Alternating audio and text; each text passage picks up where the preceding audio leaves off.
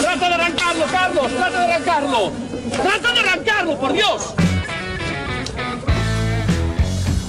Someone hit me. Yeah, I'm still Yeah. looking at it. Is that who I think it was? Yes.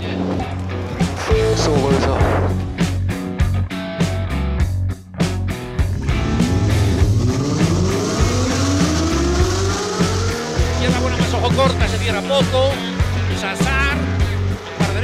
Corta, no cortar. Para izquierda rápida. Para derecha buena más, se cierra poco. Para izquierda buena más, se abre. Acaba buena más, se abre. Sasar. Para derecha buena más, no cortar. Para izquierda rápida, ojo, se abre. Para uno. Derecha rápida, ojo, con fe. Rápida, ojo, con fe. Acaba rápida menos.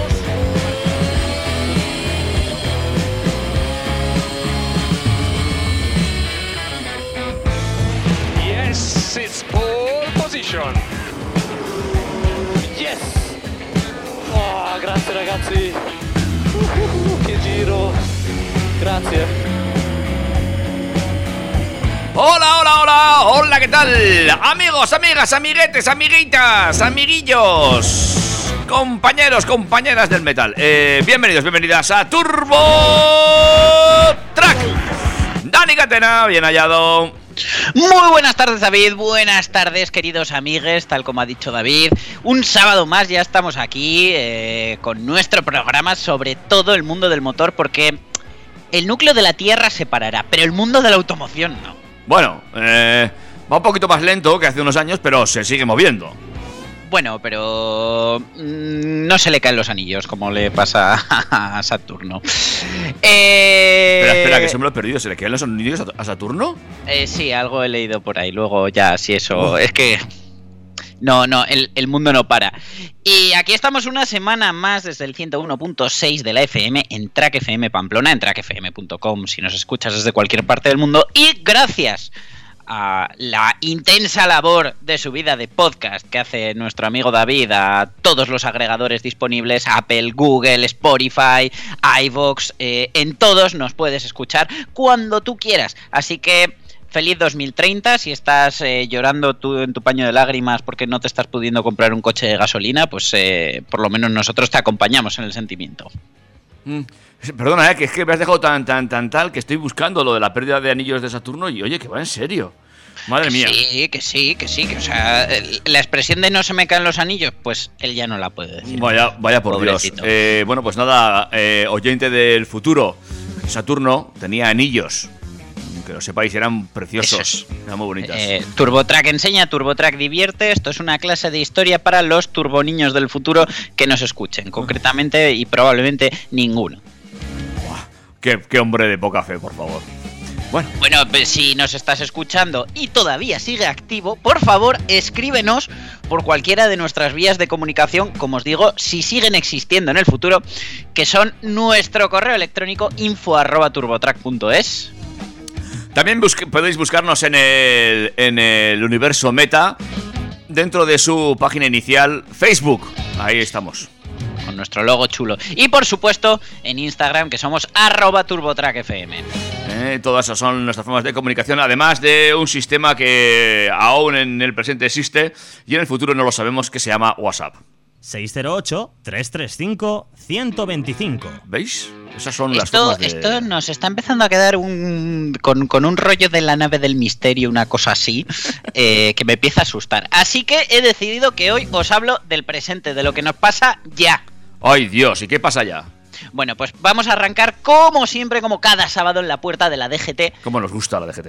Que eh, sumado a las polémicas sobre pues y Piqué, los anillos de los planetas y el núcleo de la Tierra, esta semana eh, ha estado en boca de muchísima gente el tema de los radares en coches privados. Vaya, vaya vídeo ese, ¿eh? Mm, bueno, pues eh, parece que se aclara, la DGT se ha pronunciado, luego os lo cuento. Además, ya sabéis, consejitos y truquis varis, eh, la DGT nos recuerda cómo debemos sentarnos al volante. No vaya a ser que te pase como a Peter Griffin en ese capítulo en el que se le olvida cómo sentarse, pues nosotros te lo recordamos. Perfecto, muy bien, muy práctico esto de aprender a sentarse, que algunos van en el coche que parece que están echando la siesta. Más. Es más, yo diría que están echando la siesta. Eh, tema accesorios. Hay uno que perdemos el 7 de febrero. Oh, y qué ganas tenemos muchos. Mm, dejaremos de usarlo en nuestros desplazamientos. ¿A dónde nos podremos desplazar? Es al centro de Madrid, donde tenemos un nuevo hub de recarga con potencias de hasta 150 kilovatios. Estoy seguro que ardes en deseo de saber dónde está exactamente. Hombre, pues yo no llevo coche eléctrico, pero recuerda que llevo bici eléctrica y ahora también me he comprado un chaleco eléctrico para el frío, no te digo. Te había entendido un chalet eléctrico. No, un chaleco, chaleco. mm, Un chaleco, Ya un que te- chaleco. te, pones a comprar un chalet, ponle placas, macho. Eh, bueno, en este universo de redes de las que hablábamos hace un momento, eh, a, a veces está el guirigay que dices, ¿y a quién sigo yo? Que me dé información contrastada, buena, que me haga reír, que me haga disfrutar, que me haga engancharme con este mundo de la automoción. Bueno, pues si no sabes a quién seguir, el Automotive Influencer Report 2023 te va a ayudar. ¿Y salimos nosotros? No, Eh, no. spoiler, no. Vaya. Geomindex.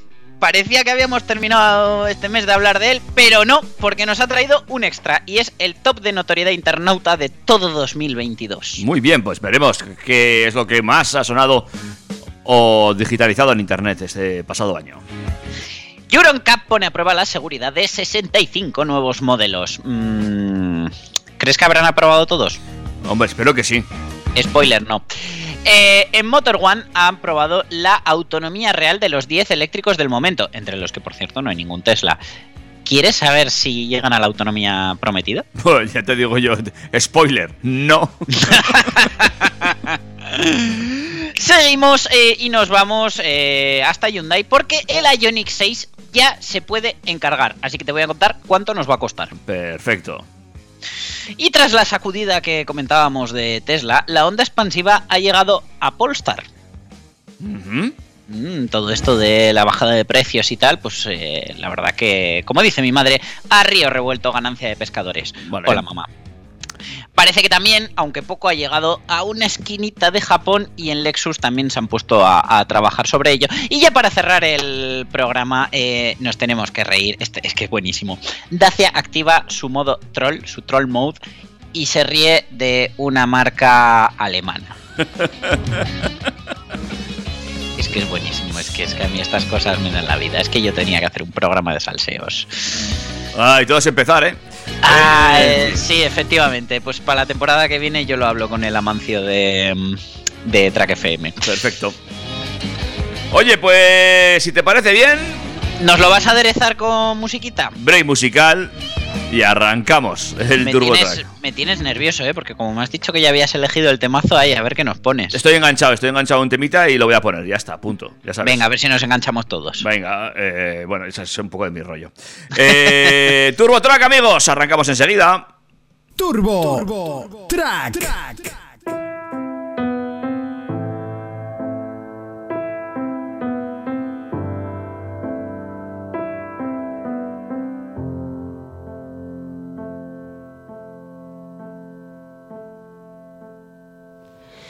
No sé a qué mierda espero para escribirte una canción. Una sin tóxicas que obstruyan tu respiración. Hace tiempo que ya no entiendo nada. Pero sí que sé que por karma te toca alguien mejor.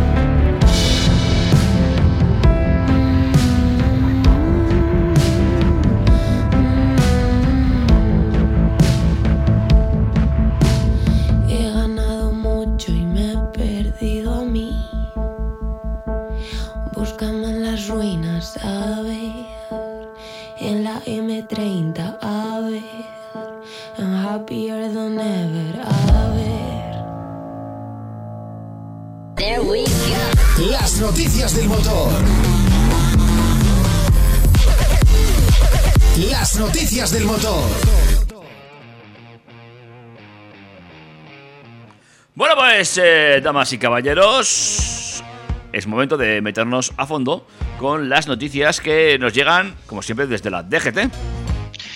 Pues sí, porque además esta semana ha sido bastante viral durante estos últimos días un vídeo publicado en la cuenta oficial de Twitter de la red social de conductores de Social Drive se ha hecho viral por la supuesta ilegalidad de lo mostrado en dicho vídeo. En el vídeo, un ciudadano anónimo y su coche particular están parados en el margen derecho de la carretera nacional 5A, en el polígono industrial de Cazalegas, Toledo, una vía que comunica directamente con Talavera de la Reina. Según la información publicada en diversos medios de comunicación locales y según también el testimonio del propio afectado, se aseguraba que el ciudadano particular que estaba en el interior del coche privado con un supuesto radar móvil trabajaba para la policía local de dicho pueblo de Toledo. Para contrastar la información, autopista.es se ha puesto en contacto con el ayuntamiento de Cazalegas y finalmente el propio consistorio ha enviado un comunicado oficial en el que se desvincula oficialmente de dicha práctica. Además eh, de la intención que tienen las autoridades locales de emprender una investigación solicitando en su caso los pertinentes informes jurídicos. Eh, tenemos el comunicado de prensa que ha enviado el ayuntamiento de Cazalegas y os lo voy a leer. Y es que eh, ante la relevancia de la difusión de un vídeo en redes sociales concerniente a un hecho relativo a la detección de un control de velocidad en vía urbana perteneciente al término municipal de Cazalegas, el alcalde del municipio quiere trasladarles las siguientes consideraciones al respecto. Primero, se están examinando las imágenes difundidas para verificar el punto kilométrico en el que se encontraba el vehículo y conductor del mismo captado de forma audiovisual. Segundo, se están realizando las averiguaciones pertinentes para confirmar la identidad de la persona que aparece captada en el vídeo, pudiendo corroborar desde este mismo momento que no se trata de ninguna persona que preste servicios para el ayuntamiento en régimen de personal laboral o funcionario, sin poder precisarse en el momento actual si se trata de una persona vinculada con alguna empresa prestataria de algún servicio o concesión municipal. Tercero, el ayuntamiento es ajeno por completo y se exime de cualquier responsabilidad por la difusión del citado vídeo, así como por la captación de la imagen de la persona que aparece en el vídeo. Cuarto, desde la alcaldía, dentro de sus competencias, se van a cursar las instrucciones oportunas para investigar los hechos acaecidos, solicitando en su caso los pertinentes informes jurídicos. Una vez concluido el expediente, se les informará al respecto. Tras la publicación de los hechos en redes sociales y en algunos medios de comunicación locales, eh, varios medios se pusieron inmediatamente en contacto con la DGT sobre lo sucedido en ese término municipal de Cazalegas y en primera instancia se trata de un tramo que es competencia directa del ayuntamiento en cuestión y por tanto son los agentes de la policía local los que tienen competencia al respecto en materias de tráfico y seguridad vi- vial. Desde la DGT han querido dejar muy claro las siguientes importantes consideraciones. El radar móvil o el, tipo de radar que se utilice en cada caso debe ser un dispositivo legal y homologado debidamente por el Instituto Nacional de Metrología. Por otro lado, en todos los casos debe ser un agente de la autoridad, un policía local, un policía autonómico, un agente de la Guardia Civil, y no un ciudadano anónimo o particular el que está autorizado legalmente a usar un radar para proceder de este modo al procedimiento formal de firma y denuncia de la correspondiente infracción de tráfico y circulación. Eh, sí que es cierto que todo esto viene porque Francia dio luz verde al proyecto de instalación de radares móviles en coches privados contratados por empresas para la imposición de multas de, de tráfico. Dichas compañías habían establecido, al parecer, un contrato de colaboración con las autoridades municipales, en este caso los ayuntamientos.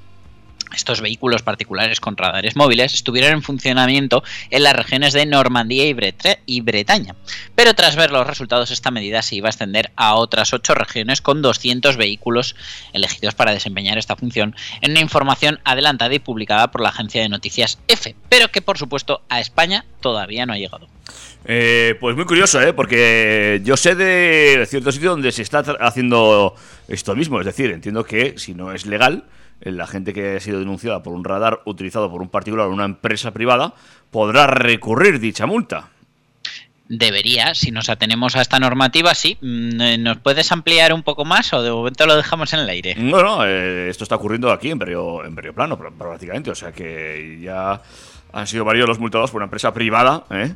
Y bueno, eh, No es el de más importancia, pero bueno, sabiendo ahora Bueno, está. sí, sí, pero bueno, mm, técnicamente si hay un contrato de concesión firmado, lo que pasa que, claro, ahí entra un poco en conflicto con el tema de que para firmar la denuncia el radar tiene que estar operado por, por un Claro, funcionario, por, un policía. por un policía. Eh, bueno, pues, pues igual nos abre un nuevo melón, no sé, veremos cómo se van desarrollando los hechos. Sí, sí, lo, lo ponemos, lo, lo ponemos ahí, lo tenemos en cuenta, ¿eh? así que ya sabéis, si te han multado un, un radar y no estaba ese radar operado por un policía, parece ser que la multa no es del todo legal. Ahí lo dejamos. Así que pico y pala. Como pico y pala estoy yo constantemente, igual que la DGT en este caso, con que por favor la gente se siente bien y no solo sin el abrigo en el coche, ¿vale? es que a medida que aumentan los años de experiencia al volante, es común que los conductores incorporen ciertos vicios a la hora de sentarse al volante. Una posición incorrecta favorece que el conductor se encuentre tenso, se fatigue o tenga mala visibilidad. Cómo te sientas influye en las condiciones de tu conducción y por ello la DGT ha destacado la importancia de regular todos los elementos de seguridad de tu coche antes de emprender la marcha. Y a esto añado que no solo como conductor, sino también como pasajero, porque yo tengo una amiga que iba de copiloto, iba mal sentada, tuvieron un galletazo y se arrepintió durante mucho tiempo de haber ido mal sentada y desde entonces no lo ha vuelto a hacer. Como os decía, los ajustes del asiento o del respaldo dependen de las características físicas de cada persona. Que por cierto, aquí eh, Mazda tiene un sistema bastante curioso eh, en su nuevo CX60 en el que tú introduces en, en el sistema de infoentretenimiento tu altura y el coche te regula el asiento para ti. Lo que pasa que, claro, mm, no sabes si eres pati largo, pati corto, Claro. si tienes los brazos largos, si tienes la cabeza pequeña. Entonces, eh, pero bueno, como, como un- una primera aproximación está bastante bien. Entonces, si compartes coche con tus hijos, tu pareja, intercambiáis posiciones durante un viaje, no olvides volver a ajustarlos a tu altura para conducir con comodidad. Otra cosa os digo, el tema de los asientos con memoria de las posiciones está muy infravalorado. De verdad, esto es gloria bendita pura. O sea, yo desde que lo tengo en mi casa y usamos el coche dos personas, a mí me da la vida. Claro, pero es que sois dos personas. Eh, hay gente que. Mi coche es Claro, exclusivo. no, con, con una persona no hace falta más. Pero bueno, para encontrar tu posición ideal al volante deberías respetar las siguientes indicaciones. Y es que lo primero que debes tener en cuenta es la distancia entre el asiento y el volante. Tienes que procurar una posición que te permita manejar el volante con comodidad sin estar demasiado cerca ni demasiado lejos. Tus brazos han de quedar relajados y ligeramente flexionados, de manera que si los estiras hacia el frente puedas apoyar las muñecas sobre el volante pero sin estirarte en plan gacheto brazo. O sea, quiero decir, una posición natural. Que yo veo a la gente en plan de no, si me llega la muñeca al volante y se están estirando ahí, que parecen mi hijo recién levantado. Deberías tener las piernas semiflexionadas y asegurarte de que puedes pisar el pedal de embrague, si es que lo tienes, hasta el fondo con un movimiento de tobillo. En cuanto a la altura del asiento, hacia abajo hacia abajo, ¿vale? Regúlala hasta que tus ojos estén a media altura del parabrisas, pero vamos, eso generalmente es abajo del todo y obtengas visibilidad completa de toda su anchura. Eh, aquí eh, entra otra teoría física y es que si tú vas arriba, arriba, arriba, irás mirando hacia el morro del coche. Hacia la carretera, hacia, la parte delantera del coche. Sin embargo, si tú bajas tu posición en el volante, aparte de que por centro de gravedad y por movilidad mmm, vas a estar mejor sentado, irás mirando lejos, hacia adelante, hacia el horizonte, con lo cual tendrás más visibilidad de la carretera. La postura del respaldo ha de ser casi vertical para evitar el dolor de espalda eh, y no como los del este, los de Sangüesa, que conducen con el asiento totalmente tumbado. Siéntate apoyando la espalda y hombros para regularlo. Su ángulo de inclinación nunca debería superar los 25 grados. Eh, en estos coches que te digo, a veces han llegado a 25 grados. Un respaldo demasiado inclinado hacia atrás propicia el conocido como efecto submarino, es decir, facilita que el cinturón de seguridad se deslice por encima de tu cuerpo y tú por debajo de él, yéndote para abajo a tomar por saco. Por último, revisa la altura del volante, no sea ni muy alta ni muy baja. Vamos, que veas el cuadro de instrumentos. El volante te está tapando el cuadro de instrumentos, o lo llevas mal colocado o es un pello. eh, eh, uno de los errores más frecuentes entre los conductores se debe a la posición del reposacabezas. ¿Vale? Tienes que regular su altura de forma que la parte inferior coincida con la altura de los ojos y la parte superior quede en línea con la de la cabeza, salvo que tengas un reposacabezas gigante, que entonces, pues, salvo que sea Smart Simpson, esto no se va a poder dar. Pero bueno, ya me entiendes. Las posiciones demasiado bajas propician las lesiones asociadas al latigazo cervical. Y hay que recordar que se trata de un elemento de seguridad y no de confort, que la gente va en plan, "Ay, es, que no voy suficientemente cómodo con el reposacabezas, ya es que está ahí para salvarte de un latigazo cervical, no para que te eches la siesta, Mari Carmen. Eh, para que sea efectiva debería separar la cabeza de él unos 4 centímetros en una posición sentado normalmente. Respecto a los retrovisores, con la espalda bien apoyada, deberías ajustar el espejo interior para que cubra la totalidad de la luna trasera, salvo que tengas un coche como el mío, que entonces eh, te cabe la luna trasera en, en un espejo de maquillaje. Y los espejos laterales deberían quedar además lo más abiertos posibles, es decir, que veas una esquinita pequeña ahí del lomo del coche de la puerta tal para pillar la referencia pero que veas lo que no es coche. O sea, quiero decir, los espejos no son para ver tu propio coche, son para los demás, ¿vale? Eh, intentando proporcionarte la visión lo más amplia posible con los menores ángulos muertos. Finalmente, antes de arrancar, recuerda por favor ponerte el cinturón de seguridad, haberte quitado el abrigo y eh, recuerda que el cinturón ha de partir del hombro izquierdo del conductor e ir ceñido al cuerpo para que funcione correctamente. Es decir, yo también cuando me pongo el cinturón, raca, me lo aprieto. ¿Que algún día me voy a seccionar la cadera? Puede ser, pero ish, no puedo tener la sensación de que no lo llevo bien apretado. Y estos son los tocs que comparto con la DGT y creo que son imprescindibles pues, para sufrir lo menos posible en un accidente de tráfico. De todas formas, lo que ya lo hemos hablado esto alguna vez aquí, lo que habría que hacer es empezar a potenciar que haya cursos de conducción, que la gente vea imágenes de accidentes de tráfico, de cómo quedan eh, las víctimas, para entender por qué hay que atarse bien, sujetarse bien y la de cosas que nos salvan una vez bien colocados. ¿eh? Pero a día de hoy, tenemos mucha información en la palma de nuestra mano solo con un móvil y nos quedamos con lo que nos da la gana. El otro día, desde Amatriuska, que es un, centro especializado que está aquí en Pamplona, en sillas y en sistemas de retención infantil y tal, dieron una explicación sobre el abrigo, porque a los niños hay que quitarles el abrigo, pero es que los adultos también. Y fue muy bueno, y es que una de ellas se sentó en el coche con el abrigo puesto, se puso el cinturón, ¿vale? Y explicó qué sucede cuando tú llevas el cinturón con el abrigo, porque el abrigo al final pues no es una prenda que te ajuste, tiene un margen, suelen ser acolchaditos. Entonces lo que hizo fue poner una pinza, ¿vale? Para eh, dejar el cinturón bloqueado, por así decirlo, en esa posición en la que iría con abrigo. Entonces, se quita el cinturón, deja la pinza puesta, se quita el abrigo, se vuelve a montar y se pone el cinturón en la posición en la que llevaría el cinturón sin abrigo. Es que es totalmente visual como el cinturón no le agarra absolutamente nada. Y eso lo tenéis en el Instagram de arroba amatriusca. Muy bien, pues tomamos buena nota. Nos vamos a ir a arroba matriusca para ver ese ejemplo. Y eh, bueno, lo que dices de tener la información en la punta de la mano, eh, pues sí, es cierto, pero es que hay que buscarla. Y a veces no nos interesa saber. Hay cosas que es mejor no saber, ya sabes. Sin embargo, la que te voy a contar ahora seguro que todo el mundo la tiene ya. A ver. Y es que, eh, bueno, la ministra de Sanidad eh, hace unos días, hace una semana y pico, ya aseguraba que el fin de la mascarilla en el transporte público estaba cada vez más cerca.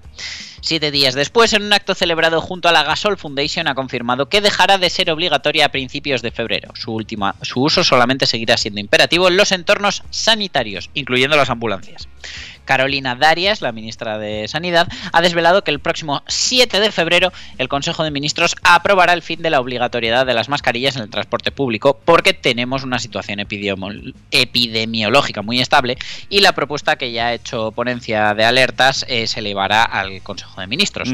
Todo apunta a que la medida entonces entraría en vigor un día después, el 8 de febrero, cuando el cambio eh, que deben llevar a cabo en el Real Decreto que regula el uso de la mascarilla en el transporte público se publique en el Boletín Oficial del Estado, el BOE. A partir de ese momento dejará de ser imperativo en metros, tranvías, autobuses, taxis, VTCs, trenes y aviones. La verdad que eh, ha sido antes de lo previsto porque se preveía que iba a ser en marzo, una fecha que no se había marcado al azar y es que marcaba el fin de la temporada de las infecciones agudas, pero aquí hemos venido a jugar y es lo que vamos a hacer, sin duda.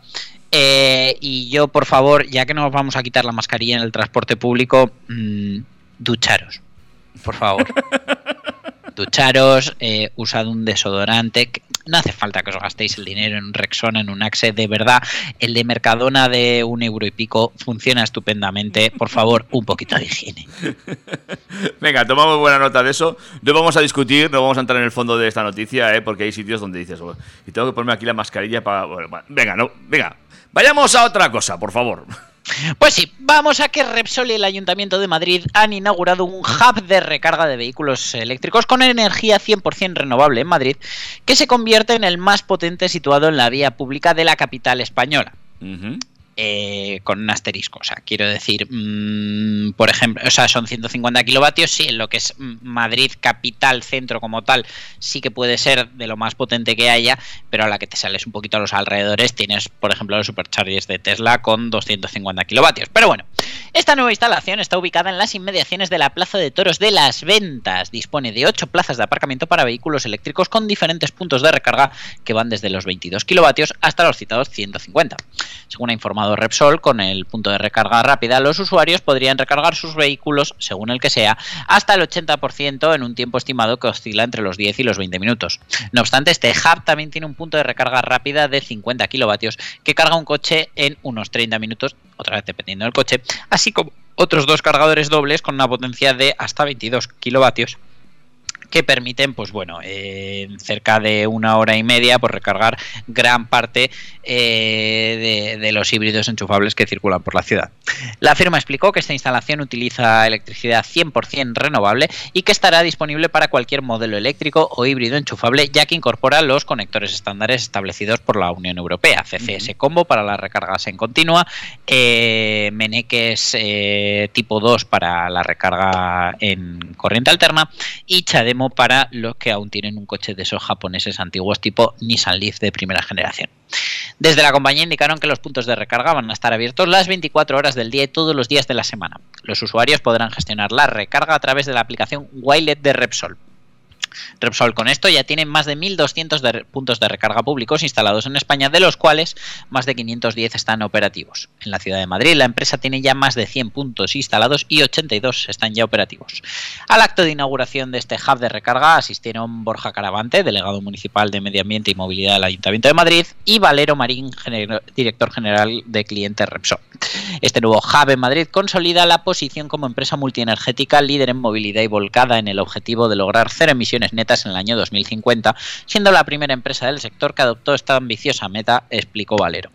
De su lado, Caravante apuntó que la electromovilidad representa una forma de moverse netamente urbana y afirmó que desde el ayuntamiento quieren eh, proveer a los ciudadanos de la infraestructura necesaria. Así que buenas noticias si vamos a hacer turismo por el centro de Madrid, porque ya tenemos dónde cargar sin tener que irnos a las afueras o a centros comerciales.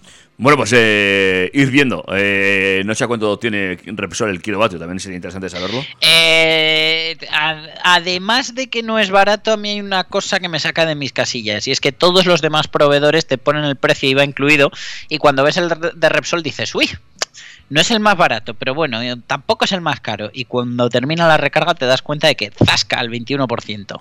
Me cago en la mar. Pues mal, ¿no?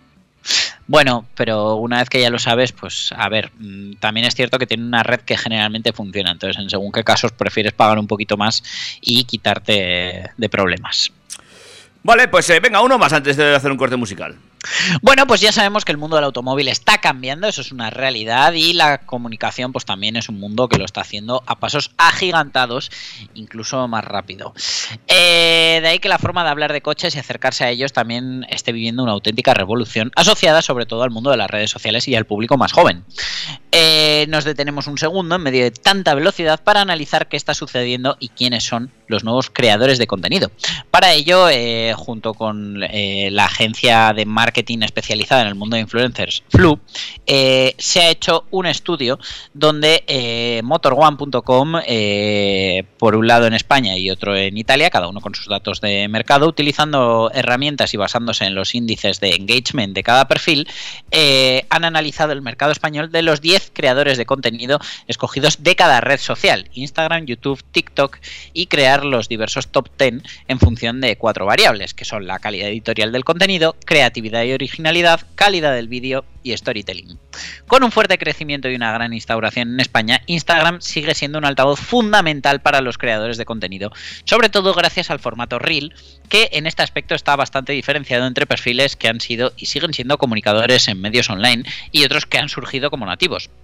YouTube tampoco se queda atrás, aunque en este caso sí que encontramos más creadores puramente nativos del medio, pero que también son fuertes en otros canales para fortalecer su estrategia en portal de vídeos. Desde luego de aquí sacamos que un mismo comunicador tiene que tener presencia o al menos se le espera en varios medios diferentes con contenido diferente o por lo menos con una forma diferente de presentarlo.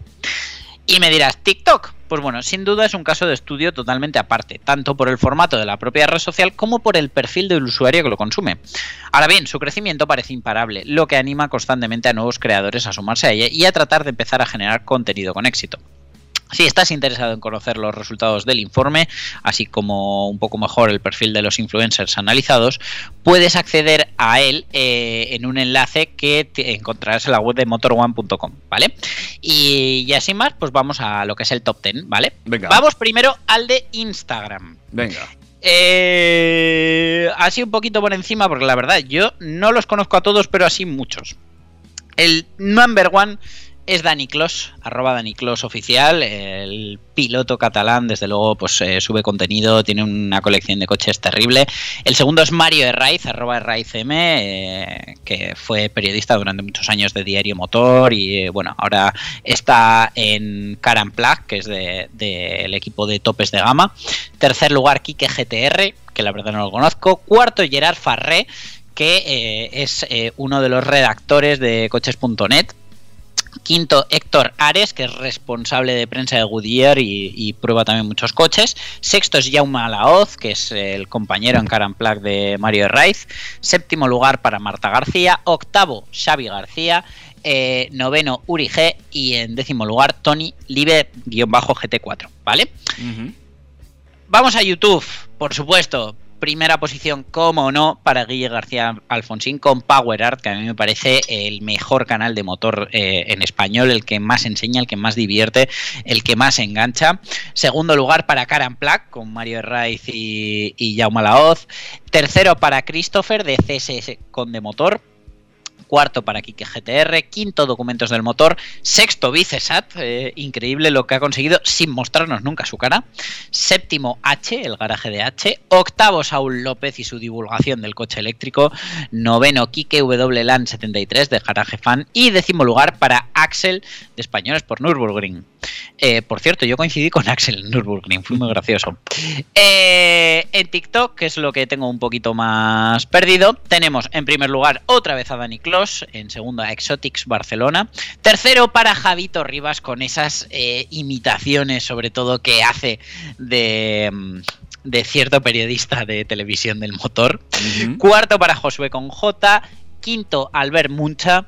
Sexto, Uri G otra vez. Séptimo, Motorleco Sports. Octavo, Romanillos. Noveno otra vez, vuelvo a aparecer por aquí, Marta García. Y en décimo lugar, Sergi de Supercars of Sergi. Bueno, pues un listado amplio de gente que está dedicándose a hacer comunicación de una manera distinta, que os podéis apuntar para seguir en vuestras redes sociales y estar aún más al día de lo que ya estáis con TurboTrack. ¿eh? Que fíjate que es complicado, pero bueno, al final esto se puede compartir, se pueden usar varios, una cosa no quita la otra. Amigos y amigas, hacemos un break musical y enseguida venimos, van, volvemos con el GeoIndex y lo que más ha sonado en el pasado 2022, si a ustedes les parece bien. ¿Te parece? Me parece estupendo, así que ponme un temazo. Venga. Turbo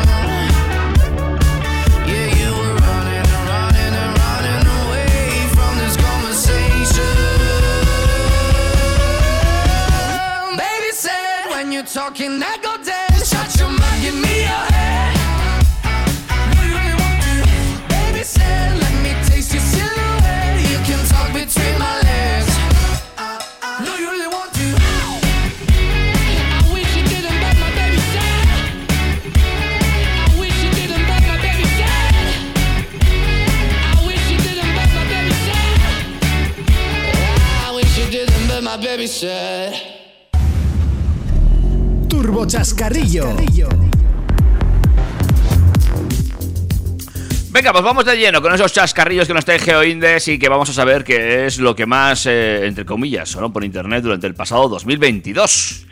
2022 en el que Toyota se ha posicionado como la marca automovilística más valorada por los internautas españoles, mientras que el Kia EV6 fue el modelo más reconocido según el estudio de Geomindex del mercado automovilístico. Eh, los japoneses han conseguido 80,34 puntos según el análisis eh, y viene respaldada por su liderazgo de ventas en el mercado español, matriculando más de 73.000 coches este año.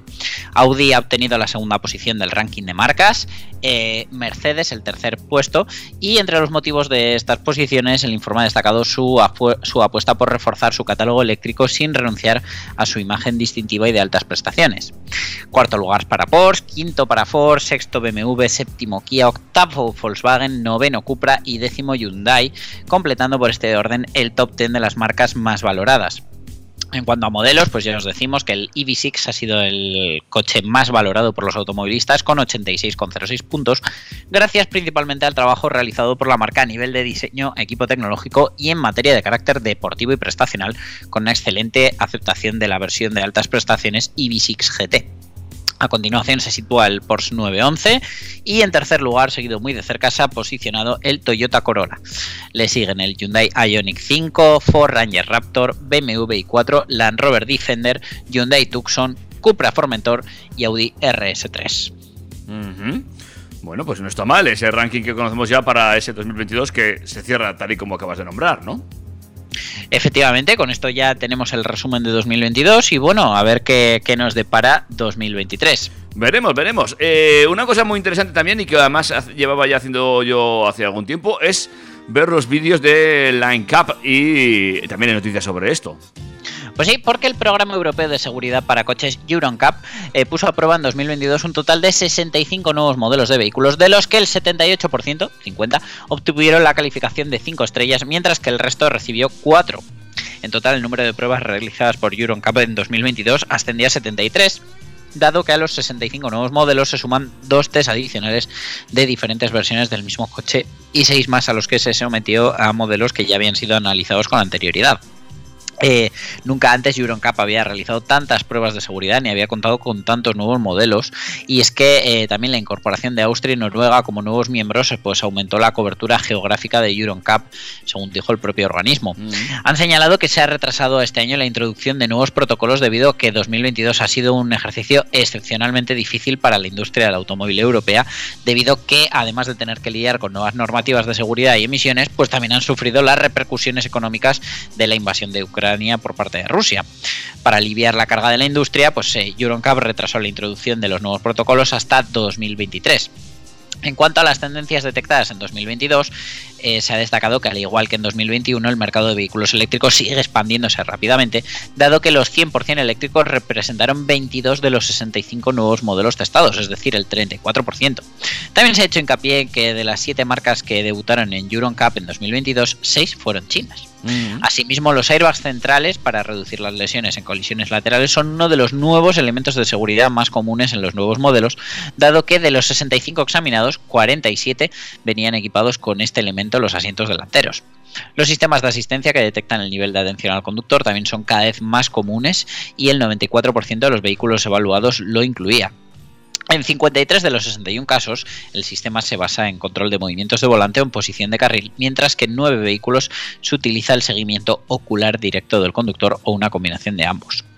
En EuronCap están muy orgullosos de los avances que han conseguido y gracias a los patrocinadores, laboratorios de prueba y socios, eh, la, seguridad de hoy es muy diferente para los consumidores cuando eh, se prueba un coche.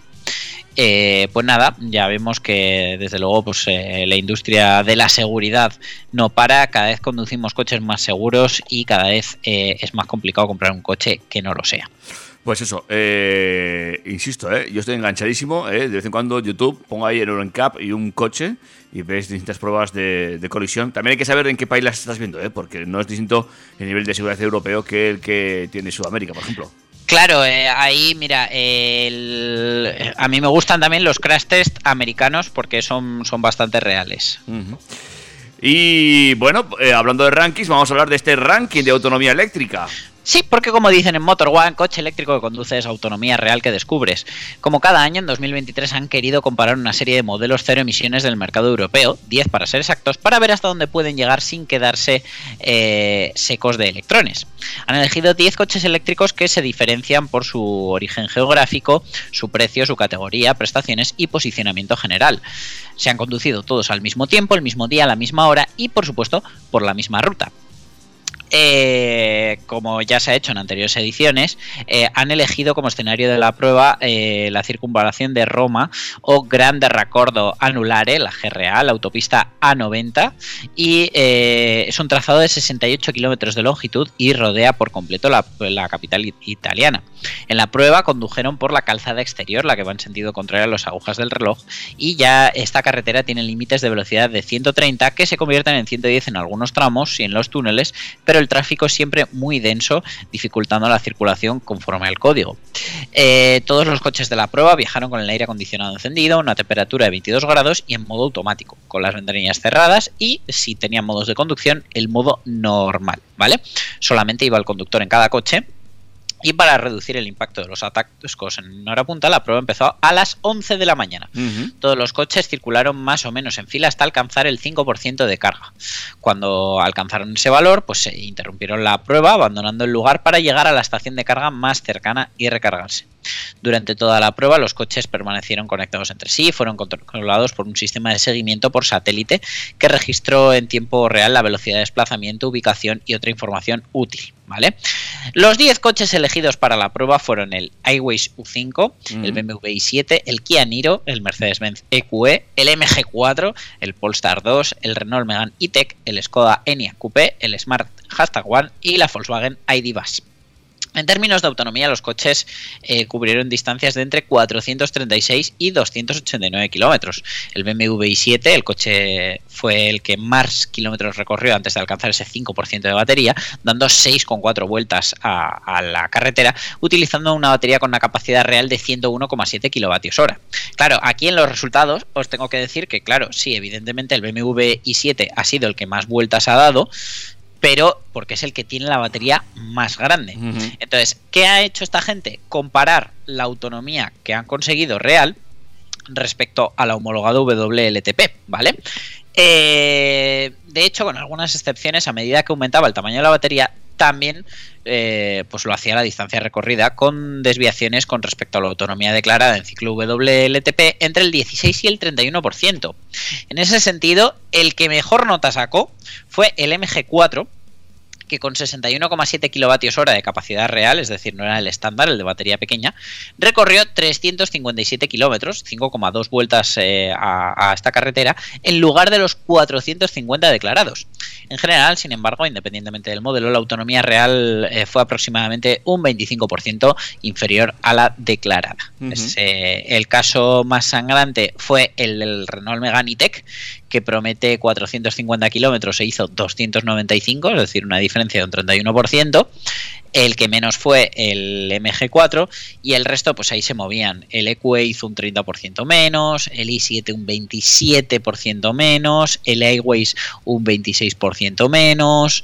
Eh, y entre los más realistas, pues además del MG4, pues nos encontramos con el Kia Niro, que hizo un 21% menos, homologa 463 e hizo 347, o el Smart, que homologa 440 e hizo 328, solo un 22% menos.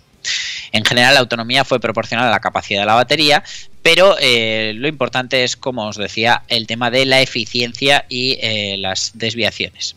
Luego, por consumo, que al final es lo que dices, oye, eh, ¿cuánto me cuesta hacer 100 kilómetros? Pues bueno, el menos gastador fue el MG4, haciendo una media de 16,4 kilovatios hora a los 100. Segundo el Megane E-Tech con 17,7, el Kia Niro casi clavó la cifra del Megane con 17,8, el Polestar 2 se fue hasta los 18, el Smart hasta 18,5 y el iWays hasta 19,7. Eh, luego ya tenemos el Enyaq con 19,9, el Mercedes-Benz EQE 20,4 y ya tenemos un salto grande hasta el BMW i7 que hizo 22,2 y la Volkswagen ID Bus pues pagó caro el hecho de ser una furgoneta con su peso, con su superficie frontal, yéndose hasta 24,4 kilovatios hora a los 100. Oye, ¿qué consumo estás haciendo tú? Eh, ya- yo tengo, tengo la media total en 16,2, es Ujú. decir, menos que el mejor de este, de este ranking. Sí que es cierto que ahora en invierno y a la velocidad que tengo que ir por las mañanas, eh, pues me acerco peligrosamente a los 19 o 20 kilovatios hora a los 100, pero bueno, es, es por la estacionalidad. Así que, pues bueno, ahí os dejo un poquito eh, todos los análisis. Y, y bueno, pues una vez más se demuestra que el MG4 no es un coche, sino un cochazo. Pues ahí están los datos, amigos y amigas. ¿eh? Eh, si alguien quiere comprarse un coche eléctrico, que mm, recurra a análisis como este y vaya haciéndose la idea de los costes, de los consumos eh, y cómo tiene que andar estos, este tipo de vehículos. Que eh, igual una ID es muy bonita, pero claro, eh, para el día a día. eh. Y para viajar, o sea, al final es que se nos olvida que hay que multiplicar los kilovatios hora por el precio que pagues cada kilovatio hora en carretera y desde luego cada vez son más caros, con lo cual si te va a costar 15 euros hacer 100 kilómetros con la ID Bus, pues, Pues igual no. te sale mejor comprarte la diésel. Eh, exactamente. En fin. eh, siempre hemos dicho que los coches eh, eléctricos mejor cargarlos en casa, evidentemente. Eh, vamos a seguir hablando de coches eléctricos. Sí, y yo creo que en este ranking que os hemos contado el año que viene estará el Hyundai Ioniq 6, que ya lo tenemos a la venta en España, y Hyundai promete que parte de los 40.410 euros. Pero ojo, que tiene truco. El precio al contado sería 41.410 pero incluimos el plan MOVES, ¿vale? Entonces, antes de ayudas y descuentos, partiríamos de 49.620 euros, que en ese caso sí que son 3.420 euros superior al del coche eléctrico, que no solo es la referencia en la categoría, sino en todo el mercado y además su competencia más directa, que sería el Tesla Model 3. Así que, eh, bueno, eh, 3.000 euros de diferencia, pues no son muchos si el coche te gusta más, pero eh, desde luego yo tengo muchas ganas de verlo en directo, de probarlo para ver si realmente esos 3.000 euros de diferencia al alza respecto a Tesla eh, están justificados. Aunque os tengo que decir que hoy me han confirmado que probaré el Ioniq 6 y que lo tendré para hacer un vídeo en YouTube, así que eh, me muero de las ganas. Pues ya nos morimos de las ganas todos, que nos tienes muy abandonado el YouTube hace tiempo. Oye, pues si es que no salen coches nuevos, ¿qué le vamos a Hombre, hacer? pero antes teníamos ahí tu canal Tesla, teníamos ahí, te seguíamos. Ah, pero oye, Habíamos ya, cogido vale, ya, cariño. vale, ya os voy a contar siempre el mismo viaje, si no. bueno, os Hombre, recuerdo. un- uno en invierno con nieve, ahí eh, mola. Eh, ya veremos, ya veremos. Bueno, os recuerdo, baterías de 58 kilovatios hora, de 77 kilovatios hora, potencias desde los 228 caballos hasta los 325 caballos. La versión con mejor autonomía homologa 614 kilómetros, así que bueno, está por ver todavía cuál probaremos y hasta dónde llegaremos con él. Y por estar también se ha puesto las pilas. pero de una manera eh, terrible. Y es que es hasta dramática la subida de autonomía que acaba de anunciar eh, Polestar para el Polestar 2. Eh, ya os decía que es eh, el rival más directo a día de hoy del Tesla Model 3 junto con el Ioniq 6. Eh, y bueno, han aumentado la autonomía del, de mejor autonomía hasta 635 kilómetros. Aumenta también la potencia. La actualización, la verdad, que es, es brutal, porque, por ejemplo, los antes los de un solo motor tenían tracción delantera, ahora pasa a ser tracción trasera. O sea, a mí me ha dejado loquísimo que hayan hecho tantísimos cambios en un coche que acaba de salir. Pero bueno, el, eh, el mayor cambio en términos estéticos eh, de este nuevo Polestar 2 es eh, la Smart Zone, que le llaman, que es una superficie plana que ha sido diseñada para integrar en su parte central algunos de los sistemas de seguridad activa más importantes del vehículo, incluyendo pues, la cámara delantera y el radar de medio alcance. Y esto supone que donde antes había una parrilla que aunque era ciega mostraba lamas verticales ornamentales, ahora es una superficie totalmente lisa y se asemeja un poco más en estética a los Volvo eléctricos. Así que bueno, pues eh, iremos viendo, pero desde luego eh, es, es, se ha puesto al día, pero para muy bien. O sea, el, motor más pequeño, que antes era 231 caballos, ahora crece hasta los 299. Eh, las versiones dual motor llegan hasta los 421 caballos. El performance hasta los 475. Y eh, la, la, versión de batería más pequeña ya va a tener 69 kilovatios hora, con una potencia de carga máxima de 135 kilovatios. Y bueno, eh, cifra su precio en 51.690 euros, siendo el más económico. Eh, las versiones de batería grande tienen 82 kilovatios hora, que pues se puede llegar a los 635 kilómetros en las versiones de menos potencia y de 592 en las demás. Empezamos ya a hablar de autonomías más que razonables, ¿eh? Sobre todo a mí lo que me interesa ver es eh, qué consumos hacen estos nuevos motores con estas nuevas baterías, porque el Polestar 2, si bien es un coche que me encanta, eh, pues respecto al Tesla Model 3 resultaba un poquito gastón y Sí. eso lo hacía que perdiera un poco en, en competitividad. Eso es cierto, eso es cierto. Habrá que ver. eh, bueno, habrá que ir viendo. De todas formas, todavía no he conseguido ver un Polestar en la calle, ¿eh? No sé tú. Yo he visto un par, he visto un par, pero yo lo que quiero es probarlo ya, cuanto antes. Los que también han incrementado, en este caso, la autonomía han sido los del Lexus, subiendo un 40%, la del UX 300e, hasta los 450 kilómetros. Y es que, claro, se, se queda un poquito corto. Y las primeras entregas en España se van a producir a partir del segundo trimestre de este año. Eh, va a tener cuatro niveles de equipamiento: Business, Business City, Executive y Luxury. El precio va a partir desde los 52.900 euros del acabado Business y la versión Business City tendrá un precio de 55.400. Eh, pues bueno, como en Lexus siempre todo muy bien acabado. eh, además ahora con un sistema multimedia mejorado, con mayor selección de tapicerías, un nuevo color exterior y eh, esta autonomía de 450 kilómetros se debe principalmente a la introducción de una nueva batería de 72,8 kilovatios hora. Mm, está nada mal, ¿eh? Pues sí. Ah, por cierto, introducen también un nuevo asistente de voz eh, que con el comando Hey Lexus eh, puedes utilizar pues, para manipular controles sin necesidad de silenciar el equipo de sonido mientras tanto, ajustar la temperatura del climatizador, reproducir música o realizar llamadas. Qué cosita es todo hablar del coche, ¿eh? Que cada vez lo incorporan más marcas, más modelos y que si vas cogiendo el gustillo, ¿eh? cuando ya le coges el tranquillo, está muy bien. Pues sí, y eh, ya para cerrar, eh, ¿te acuerdas en su momento cuando hablamos del tema de las suscripciones de equipamiento de BMW? Bueno, esto, esto las marcas habrá que analizarlo profundamente porque a las marcas se les ha ido la pinza con esto de suscribirnos a sus sistemas multimedia y poner unos precios desorbitados que al final los usuarios no están dispuestos a pagar y creo que las marcas se han dado cuenta. ¿Has visto el tuit ese de años 80? Oh, se me ha descarburado el. Voy a ver si ajusto el carburador de doble cuerpo Weber año 2025. Tu suscripción a los asientos traseros ha caducado. pues bueno, uno de los aciertos de Dacia cuando empezó a vender sus coches en Europa fue su estrategia publicitaria. Y es que gracias a sus anuncios de televisión, la marca rumana hizo famoso el eslogan de igual que otros coches, pero más baratos, o no podemos gastar tan poco. Lo que quería transmitir Dacia es que sus automóviles servían para lo mismo que los demás, pero con un precio mucho más asequible. Y gracias al marketing maquillaron el concepto de coche low cost. Casi 20 años después está claro que la estrategia ha funcionado y ahora vuelven a la carga. El departamento de marketing de Dacia no se ha quedado sin ideas y acaba de lanzar otra de sus particulares campañas. Esta vez ha puesto en marcha una estrategia muy simple para poner en evidencia el tema de los equipamientos por suscripción que han puesto en marcha algunos fabricantes en los últimos tiempos. En esta época del año los usuarios de coches equipados con asientos calefactados juegan con ventaja. Sin embargo, algunos de ellos habrán tenido que asegurar de haber pagado la suscripción, de tener la tarjeta vigente y de que no haya habido ningún problema con la pasarela de pagos para disfrutar de esta función. Y es que en el caso de algunos fabricantes, aunque el coche venga de fábrica equipado con este sistema, hay que pagar una cuota mensual para utilizarlos. Y si se deja de pagar, pues el usuario dejaría de disfrutar de esta función. Es lo que se denomina pago por uso y se está convirtiendo en tendencia porque ya hay varias marcas que apuestan por este modelo.